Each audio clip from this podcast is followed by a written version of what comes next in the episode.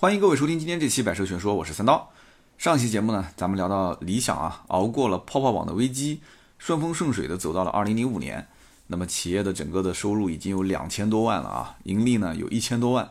但是呢，理想也意识到了整个企业的一个发展的瓶颈啊，这个 IT 行业正在从卖方市场转为买方市场，整个的这个电商的概念开始兴起。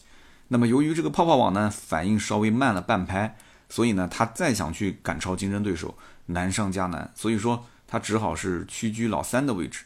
那么与此同时呢，二零零三年太平洋电脑啊开设了一个叫太平洋汽车的子网站。那么这件事情呢，让理想整个触动非常大。他也要想在这个旅游啊、房地产或者是汽车三个领域准备开一个新的战场。但是呢，这个旅游已经有了携程网，房地产呢有搜房网，那么也就是这个汽车网站竞争相对来讲还不是很充分。那么，IT 行业本身跟这个汽车行业有很多共通之处，所以呢，它这个网站啊转型也相对会容易一些。于是呢，这个理想就在2004年的下半年开始筹备汽车网站，2005年的六月份正式上线。那么这就是我们所熟知的汽车之家。那么理想呢，它通过在网站的这个迭代过程当中啊，分析用户的一些痛点，改进这个相关内容，那么它的内容质量比较好啊，那网站的人气呢也就与日俱增。一年的时间，汽车之家的网站的访问数量就从啊几百家的汽车网站当中啊脱颖而出，冲进到了全国前五名。到了二零零六年的时候呢，汽车之家的论坛啊人气第一次超过了爱卡，那么成为全国用户数最大的汽车社群。爱卡呢也在二零零六年这一年被一家美国的公司收购啊，创始人呢其中有一位叫陈浩之就离开了这家公司套现了嘛，对吧？汽车之家也就是从这一年开始。啊，立下了目标，要想向这个全国第一的这个目标迈进，但是呢，没过两年啊，有一场逼宫的事件啊，正在悄悄上演。这个理想差一点点就被逐出了汽车之家跟泡泡网。那么故事呢，上一期我们就聊到这里。那今天呢，我们接着往下聊。二零零七年的时候呢，理想的汽车之家是以坐着这个火箭的速度在往前发展。这个公司呢是越做越大。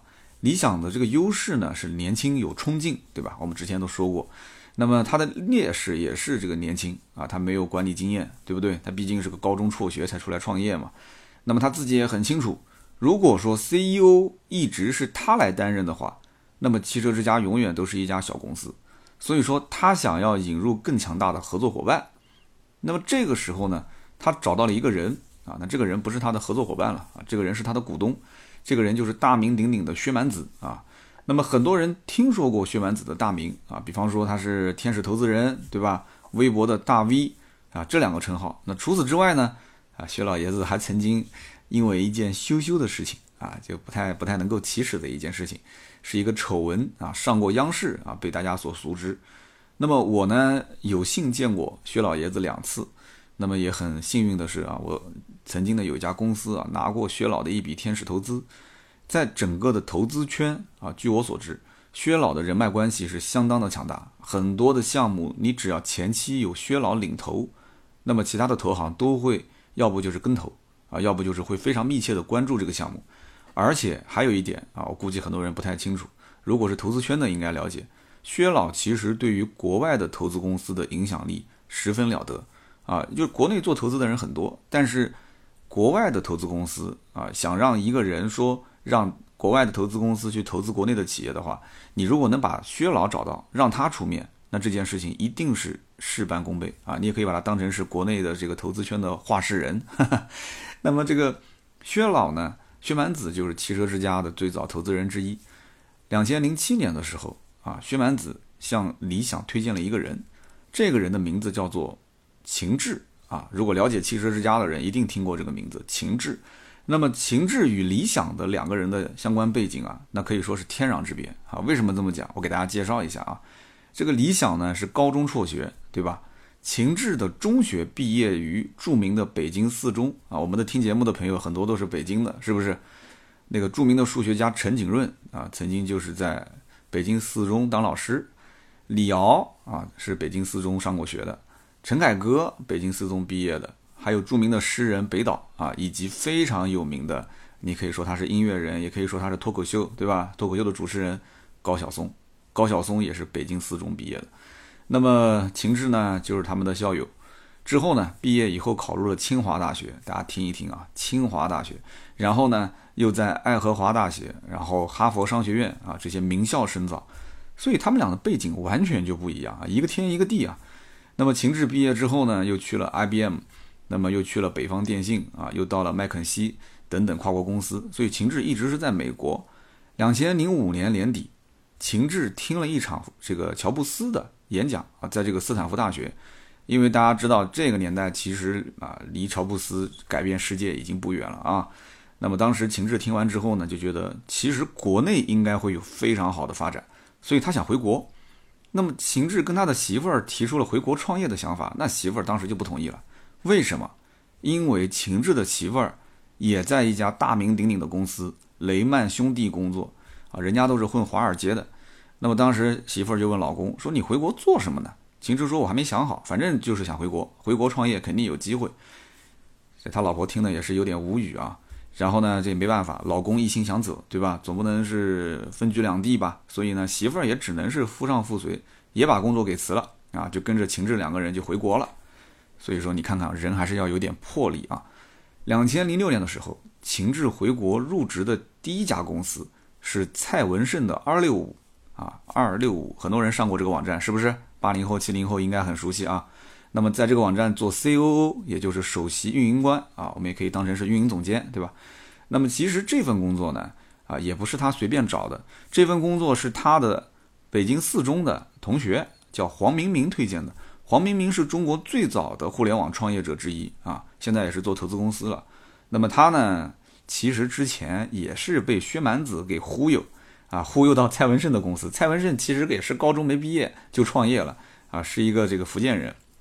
那么呢，他干了两年之后就发现啊，其实有更好的发展啊。蔡文胜这公司呢，应该讲发展也不错，但是他也想单干，所以呢，黄明明想走，但是呢，蔡文胜就不太想让他走啊。蔡文胜就说了，你如果要走，你就给我找个人啊，然后来替你的位置。所以黄明明就把秦志给忽悠过来顶他的位置。那么有人要问了，这黄明明有什么更好的发展呢？啊，那我想问大家一个问题：以前大家在网上下载用什么软件？十年前的时候啊，有人讲说我用迅雷啊，啊，有人可能会说我用一个红颜色的那个，就是小箭头的那个软件啊，记不起名字了是吧？我提醒大家一下，那叫网际快车，还记得吗？这家公司就是黄明明的公司啊，所以呢，黄明明把秦志忽悠过来之后，他自己就撤了。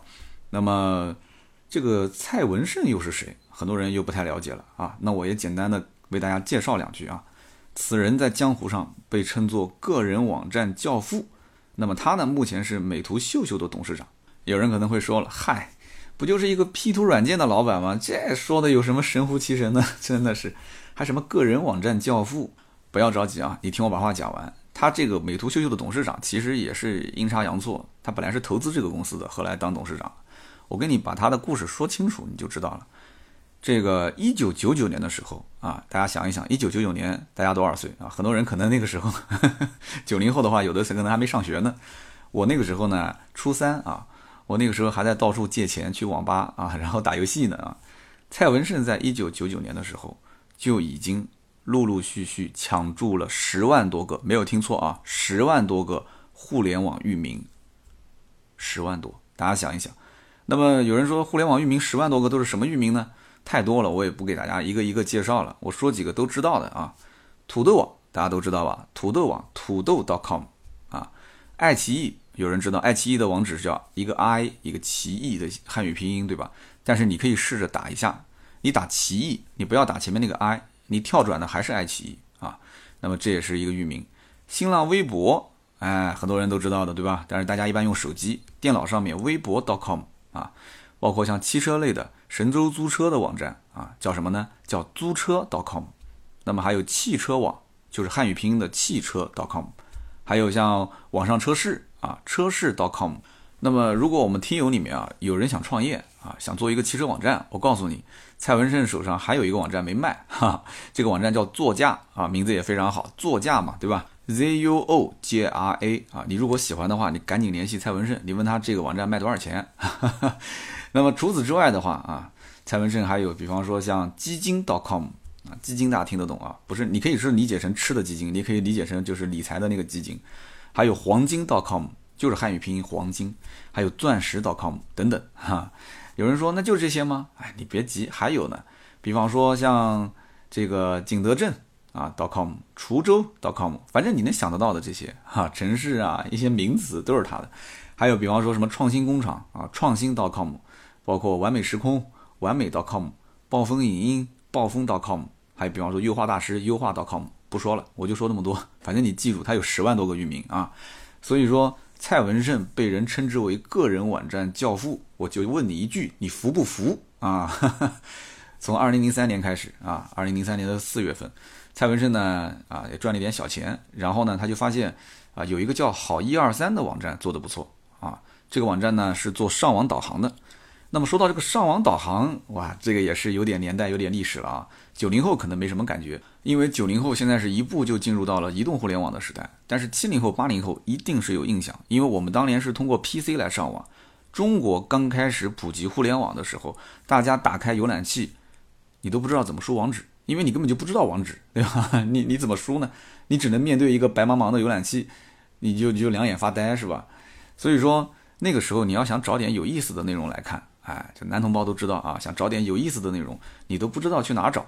所以说有一个综合所有品类的网址的导航网站，上网导航就类似一个黄页一样，它可以把各行各业分门别类，就让我们这种上网的小白啊，一上去之后。哎，我就能找到我想要去的网站。你只要记住这个域名就可以了，叫好一二三，那么你就可以非常愉快的在网上冲浪了啊。那么蔡文胜的这个网址呢，比他还要好记啊，他就叫二六五 .com，就三个数字，是不是更好记？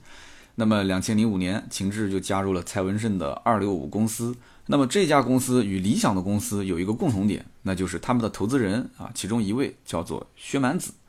那么秦志呢，有一次在这个查看公司的网站的分类的时候，他们有个叫酷站分类，当时看到在汽车分类里面有一家排名比较靠前的网站，叫做汽车之家，啊，有人讲说，哎呦，那汽车之家排名挺靠前的，还可以。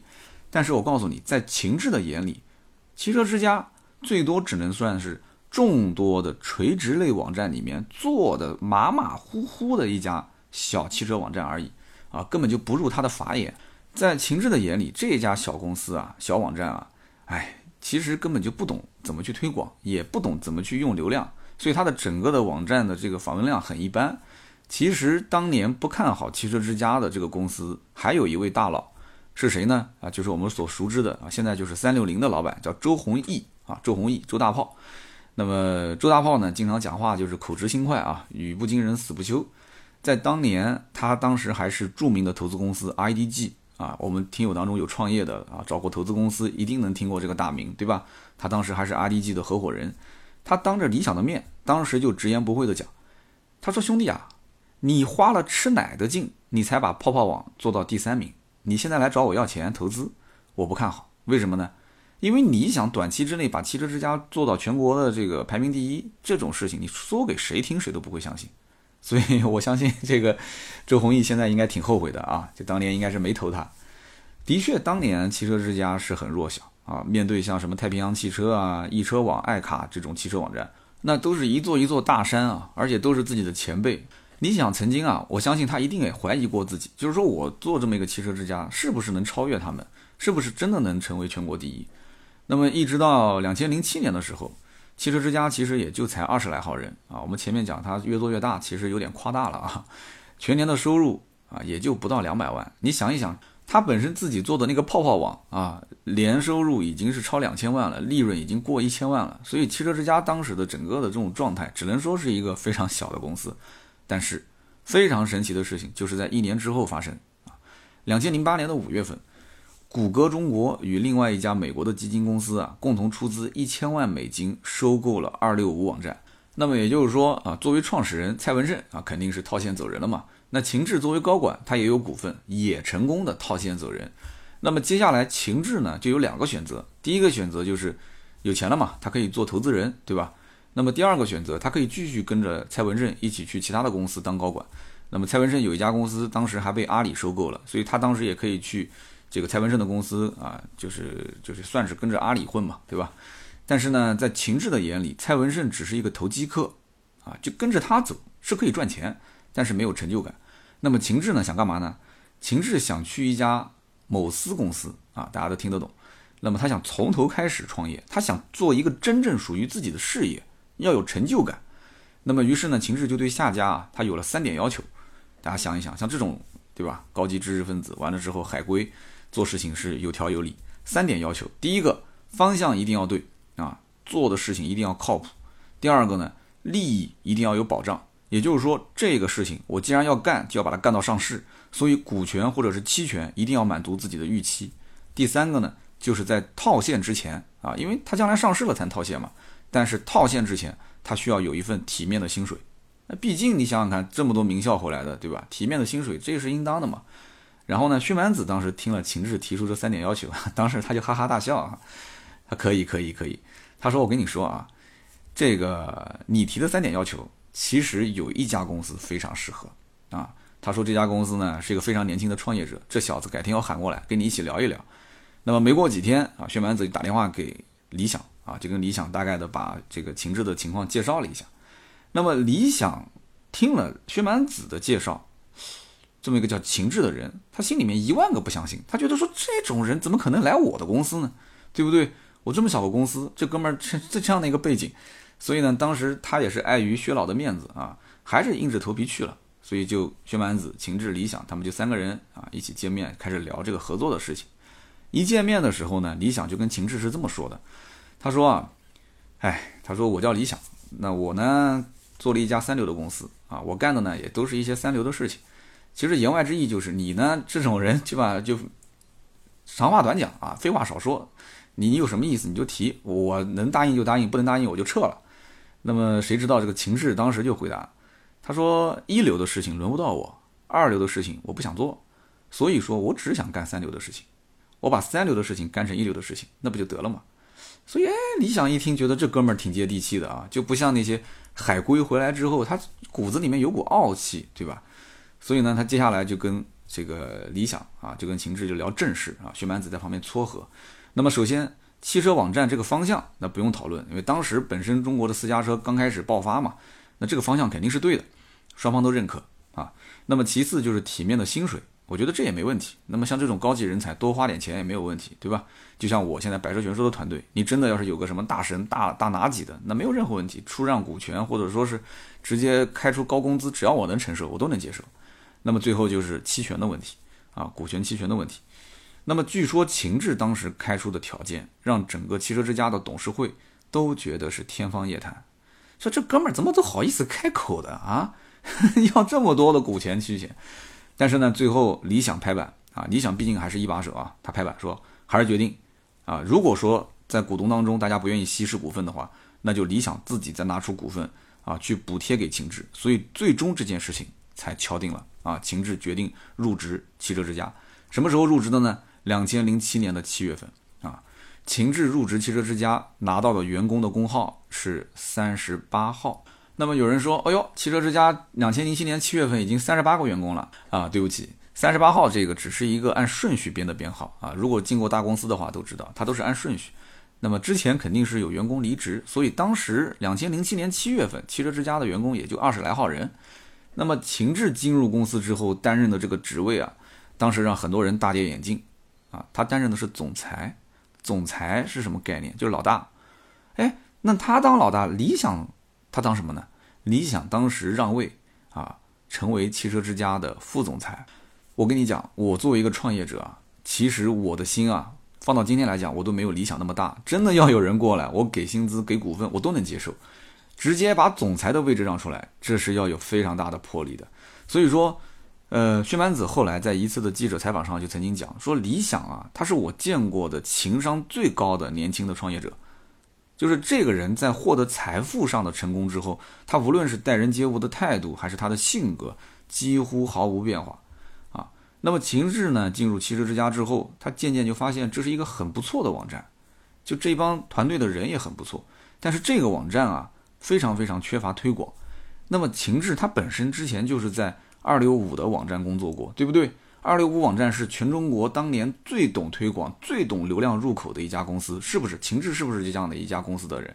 所以因此他知道流量对于汽车之家来讲到底有多么的重要，所以他当时就提出以流量作为推广啊作为渠道的一个想法。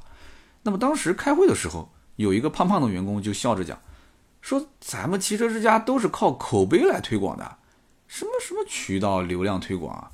然后秦志看了一眼他的工牌啊，看了一眼他的姓名，这个哥们儿呢，姓名叫韩露，工号八号啊。我们刚刚讲秦志的工号是三十八号，韩露的工号八号。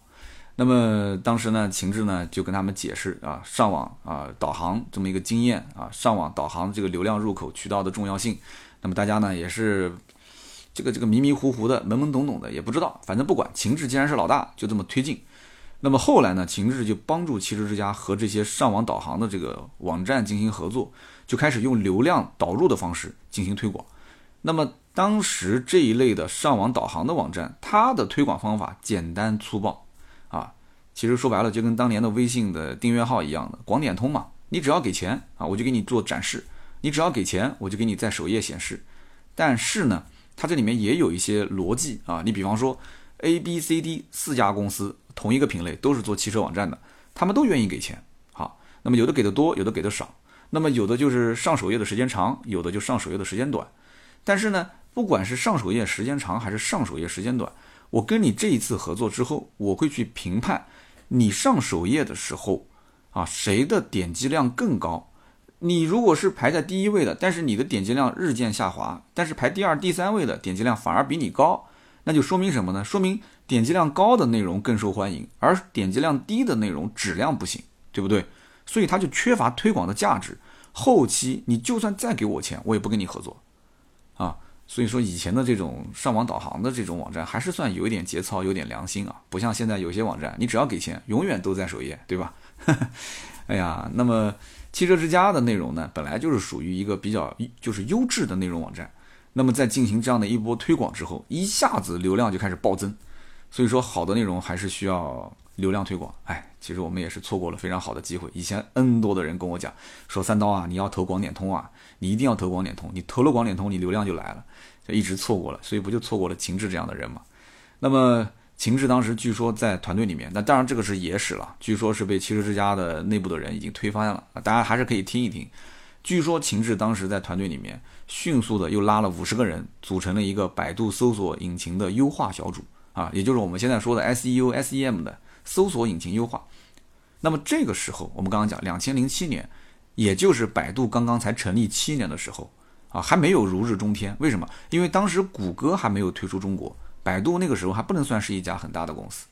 那么当时很多汽车之家员工就不理解，说你拉那么多人去折腾一个什么什么什么搜索引擎什么优化，这有什么意义呢？大家都不懂。两千零七年的时候，但是呢，秦志你要知道，他之前的二六五的公司是被谁收购的？是被谷歌。而且秦志是什么背景？人家是在美国上学，美国工作，是在大公司、跨国企业，所以他非常非常清楚搜索引擎对一家网站它的影响力到底有多大。所以说，秦志的到来，其实对于汽车之家最直接的影响，就是让这个团队知道了“酒香也怕巷子深”。从此以后，汽车之家这个公司就开始重视推广，重视流量的获取，那么一直啊往后走，就冲到了全国第一的位置嘛。那么，两千零七年的八月份啊，秦志就宣布汽车之家啊成立一家独立的营销公司。那么到了两千零八年的这个上半年，整个的营收已经达到了七百九十万啊。我们刚刚前面讲，两千零七年的上半年的时候，这家公司盈利整个也不到两百万，零八年的上半年就翻了三倍多啊，兄弟们，三倍多。那么整个网站的流量也是翻了 N 多倍，到了零八年的二月份突破了两千万。那么秦志。刚来公司的时候，很多的老员工其实有些不服气啊，就对于这么一个海归的 CEO，就不像理想那么接地气，平时都能称兄道弟，一起玩玩游戏，对吧？你这么个人，天天板着个脸，你算谁？你是你算老几啊？很多人就不服气，但是不到半年的时间，大家就明白了，秦志跟理想两个人在管理公司方面完全就不是一个段位的选手啊。理想可能是这个黄金段位啊，但是秦志那绝对是属于什么王者啊？那么秦志曾经举过一个例子，他说，呃，我和理想其实在管理这个层面上来讲，差异还是比较大的啊。那你比方说，他就像两家酒店的这个老板，那么这个 A 老板呢，这个看到酒店大堂客人把杂志放在桌子上面，走的时候员工呢没有及时的把这个杂志放回报刊架，A 老板肯定是当场拍桌子，就批评员工啊，你这个怎么回事？我平时说了那么多遍，你为什么都不做？那么 B 老板啊，他看到了这么一件事情，他会回到办公室，回到总部的办公室，然后把副总叫过来，然后就问他，说，哎，咱们的这个管理啊，你看是不是出了什么问题了？你好好想一想啊。所以说，理想他就是 A 老板，情志他就是 B 老板。如果说你要是管理一家小公司、小酒店，那么 A 老板这个方法呢更直接、更有效。但是如果说你要管理一百家公司，你管理一个全球连锁的大公司、大酒店，那就必须是按照 B 老板这样的方式跟方法。所以秦志有一句非常非常经典的话，他说：“汽车之家如果作为网站，它这个是理想的产品；但是汽车之家如果作为一个公司，这是我的产品。”啊。但是呢，就在情志势如破竹啊，大展身手之时，有一个人心里面开始暗暗的不爽起来。那么这个人呢，就是早年带着理想一起飞的邵震，还记得邵震吗？我们前面聊过他，对吧？当年理想创立泡泡网的时候，如果没有邵震的话，理想是不可能那么早的就把公司搬到北京，并且迅速的做大做强。如果没有邵震，他还是在石家庄啊，对不对？但是现如今，大家想一想。理想身边围着的是谁？是秦志，对不对？原本邵震跟理想，对吧？他们只是想试水做一个子网站，试水做一个汽车网站，但是呢，也没曾想到说来了一个叫秦志的人，结果给他这么一折腾，嚯，这个公司给做的风生水起啊，风头完全盖过了邵震。那么最关键的一点就是这个理想呢，哎呦，他还故作姿态，还还退位让贤啊。让这个情志一手遮天，大家想一想啊，邵震跟李想两个人啊，一路打拼过来，称兄道弟，那肯定不用说一起喝酒撸串儿，对吧？一起泡澡堂子嘛。所以有些事情私下通个气都好说啊。邵震如果在公司有一点点啊，这个这个这个就是不太这个容易言会的事情，那么李想睁一只眼闭一只眼也就过去了，对不对？可是情志这么一来，邵震与他是无任何交情。那什么事情都得公事公办，所以邵震就感觉处处憋屈啊，就觉得这个理想啊真的是不应该当老大了，就觉得邵震啊就应该把他给赶走。所以呢，对于邵震而言啊，一山不容二虎。理想虽然是泡泡网和汽车之家的两家公司创始人，但是现在来看，他是觉得理想的能力已经不能胜任一把手的位置了啊。那么邵震此时心中就萌生了一种逼宫的想法啊。他觉得说自己其实比理想更适合做一把手。如果有朝一日，我要是代替了理想的这个位置，哎，那我是不是就可以把公司的这些相关人员啊，我看的不太舒服的人员进行一个大洗牌啊？啊，那么到了两千零六年的下半年，还出了两件事情啊。第一件事情呢，就是连续盈利两年的啊，都是盈利过千万的啊，这个泡泡网开始筹备在国内 A 股上市。但是结果呢？一直到了两千零八年的时候，这个上市最终失败，因为当时 A 股非常低迷嘛。那么失败之后呢？那么被一家澳洲电讯这个公司进行了收购，啊，就入股了百分之五十五，收购了。那么也是正是这一次收购，同时还收了一个 IT 幺六八跟一个车幺六八。我们以前老网民应该是看过车幺六八这个网站，其实也就是汽车之家的嘛。那么就使得澳洲电讯意外的就入股了汽车之家，就没曾想。就这一笔意外的投资啊，让澳洲电讯多年之后赚的是盆满钵满，而把澳洲电讯介绍给理想去收购他们这个公司的人是谁呢？就是薛蛮子。那么理想作为泡泡网的 CEO，这一次泡泡网上市失败，他是不是应该负首要责任？邵震本来是想通过上市套现走人，而且本身泡泡网有很多小股东啊，他们是没有什么很长远的打算，能上市套现。拿到钱，对吧？财富自由那是最好的，但是呢，结果失败了，所以大家多多少少对理想是有些怨言。邵震跟理想的关系呢，也是进一步紧张起来。两千零八年的时候，又赶上了金融危机，整个的汽车媒体啊，它的广告费用就开始锐减。汽车之家刚刚开始进行商业化，我们刚刚前面讲，两千零七年的时候还挣了不少钱，但是呢，零八年就发现厂商的账期啊太长了，整个公司回不了款啊，资金链就处在断裂的边缘。秦志呢跟理想就开始到处找人去拉投资，但是大家投资公司都认为什么？就是你是一家垂直媒体，你的天花板太低啊，天花板太低。秦志跟理想就四处碰壁，那么公司呢发展就遇到了瓶颈。邵震这个时候就觉得，嘿，这不就是逼宫最好的时机嘛，对不对？所以他当即就提出要开董事会啊。那么为什么邵震有底气开董事会呢？为什么他有底气能在董事会上逼宫理想，让他让位呢？因为理想早年被邵震啊带到北京的时候，理想手上是要钱没钱，要人没人，他唯一有的是什么呢？就是他的股份，也就是干股。所以呢，邵震当时就跟理想讲说，没关系的啊，你跟别人就许个愿啊，讲讲未来公司的愿景，然后呢，你让一点股份给他啊，他能看好我们愿景的，一起好好干的，对不对？将来如果发了财了，把这股份一卖，不都是钱吗？所以理想当年就一直在分自己的股份，给了一堆的这些小股东啊，拿到了一些股份。而这些小股东，你想当年又是邵震跟着一起去接触的，所以跟邵震走得很近。那么这几年呢，理想为了让公司发展，他又出让了一些自己的股份，所以他渐渐的就失去了对公司的控制权。邵震现在只要联合小股东啊，就可以掌握足够的投票权，可以罢免理想。所以这又说回到我们之前说的李斌的故事，大家还记得吗？李斌的未来汽车的公司，它就是分 A、B 股，啊，你可以占我的大股份，将来你要分红，你可以挣钱，但是投票权它不是的，啊，投票权 A 股一股等于八票，B 股一股等于四票，那么 C 股一股等于一票，我李斌一个人是可以一股等于八票投票权，对吧？腾讯汽车一股等于四票，你们其他的都是一股等于一票，所以说。这个 A、B 股啊，真的也是非常厉害的一种操作模式啊，都是有钱人想出来的。哈哈。那么董事会呢，当时就如期召开了。理想呢，事先也知道这件事情了，所以呢，就一脸郁闷的坐在会议室。他也没办法。那么他也知道这一场董事会的结局已定了，对吧？从今天开始，会议结束之后，他即将失去对于两家公司的控制权。所以说，人的创业路啊，真的不是一帆风顺啊，很多时候都是绝处逢生。那么他看着这个会议室对面邵震的脸上按捺不住的这种笑意啊，他也终于明白了一句话，一句古话叫什么呢？兄弟之间啊啊，其实应该是夫妻之间原话啊，兄弟之间是可以同患难，但是不可以同富贵，对吧？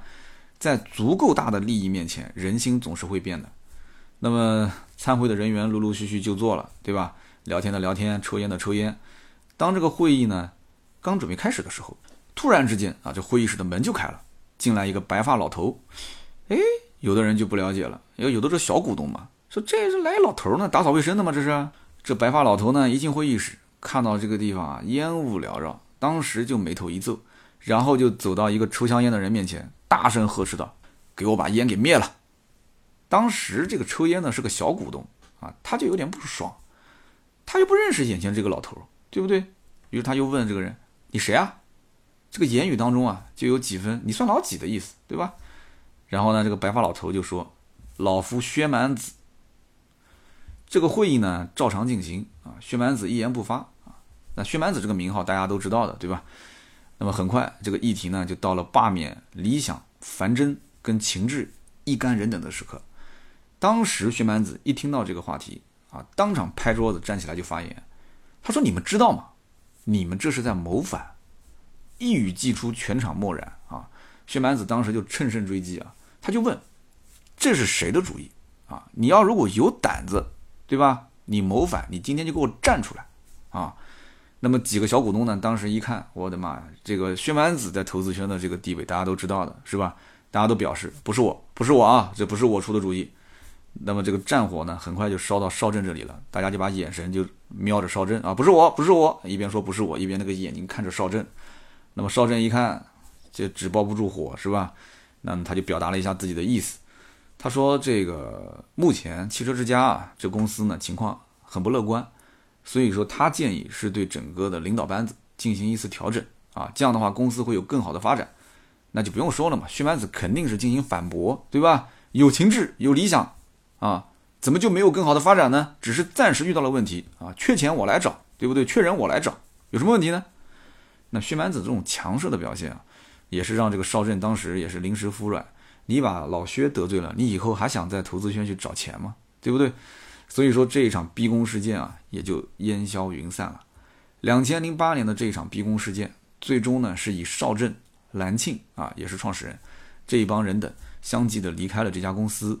那么次年，邵震啊、蓝庆啊他们又重新组建了一个团队，上线了一个网站，叫做卡车之家啊。我们前面有提到过。那么卡车之家的模式完全复制汽车之家啊！你要如果今天打开卡车之家的页面，你会发现它跟汽车之家几乎一模一样。你要是不看内容，你还以为你登录错了啊！它就是 logo 都是基本上九分相似啊，真的是九分相似。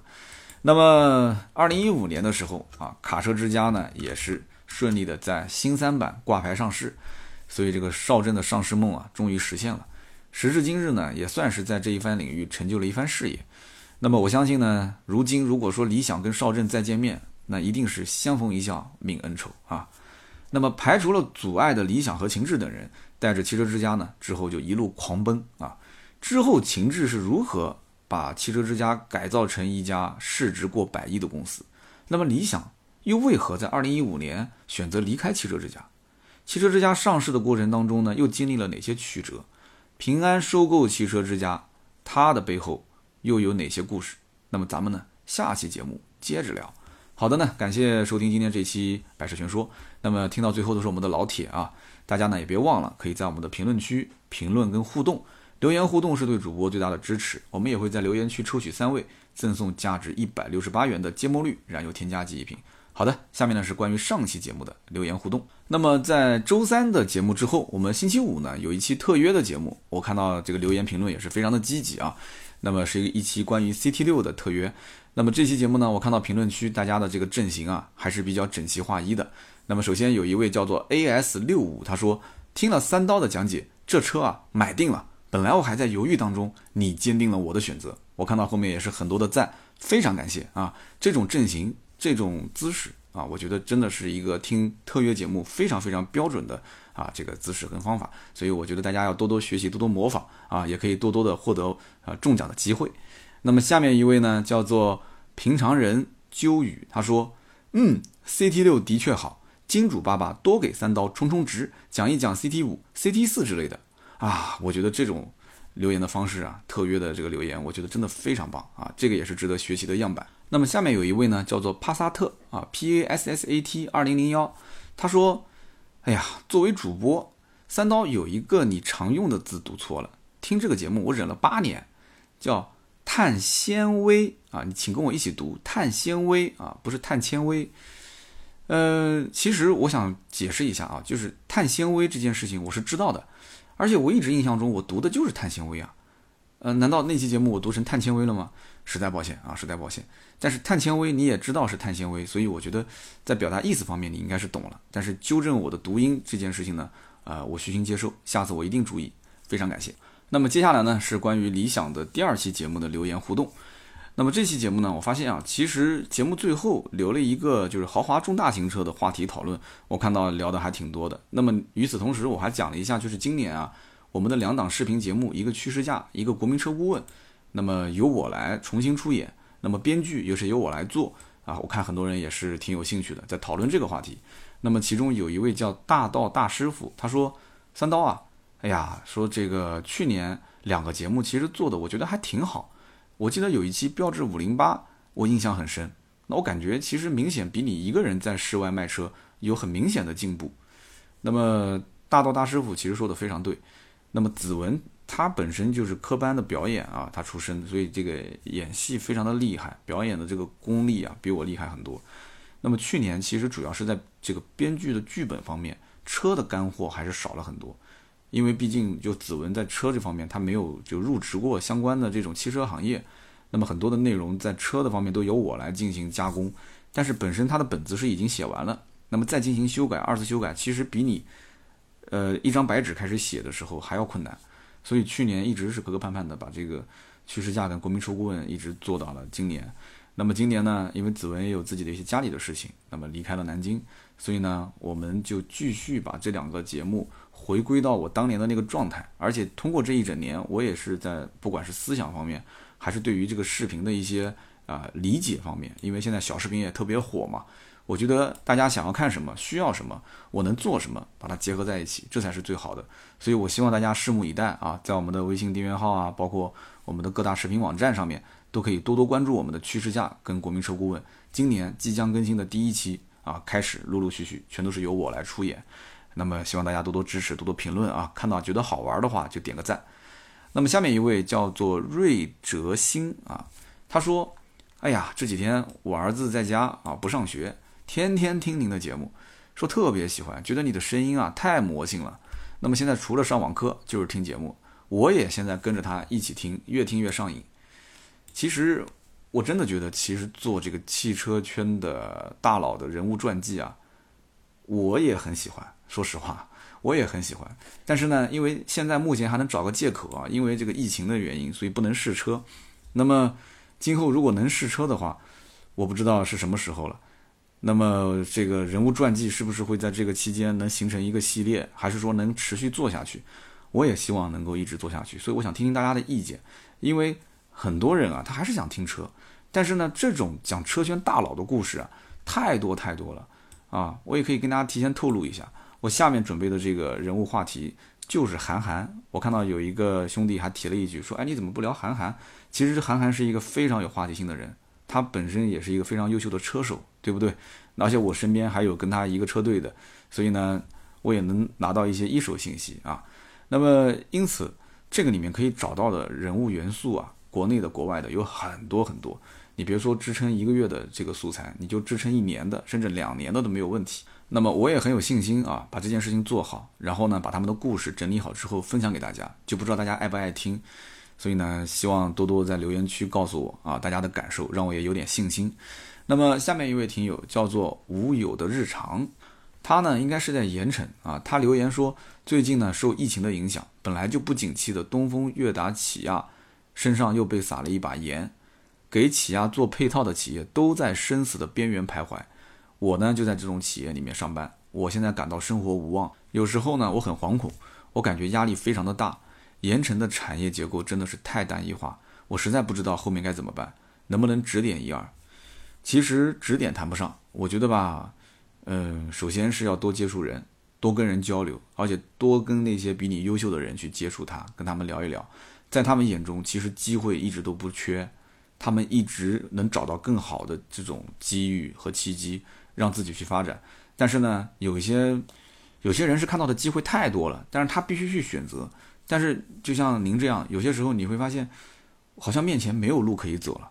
其实并不是这样子的，所以你一定要多跟人接触，多跟人交流，啊，多多去看一看外面的世界。那么现在是疫情阶段，肯定不能乱走，所以呢，找一找自己的老同学啊，找一找自己身边的一些更优秀的人。跟他们多沟通沟通，跟交流交流，不要让他们帮你找工作，而是要问问他，现在外面的社会变成什么样了，发展成什么样了？我现在做的是什么？你觉得我适合做什么？千万千万别跟他们打电话讲，说能不能帮我找份工作，千万不要这样啊，给对方的压力也大，给自己的压力也大。那么好，感谢各位一直收听到最后啊，听到最后都是我们的老铁。那么以上六位呢，就是我们获得价值一百六十八元芥末绿燃油添加剂的幸运听友。那么我们每期节目的下方都会抽取三位啊，赠送一百六十八元的芥末绿燃油添加剂，所以大家呢多多踊跃的留言，也是对我的支持。那么今天这期节目呢就到这里，大家如果说想加我们的微信群进行互动，跟全世界各地的我们的听友一起聊天，可以加微信号四六四幺五二五四。那么如果想要咨询新车啊或者是二手车，也可以加这个号来咨询。那么今天这期节目呢就到这里，我们下周三接着聊，拜拜。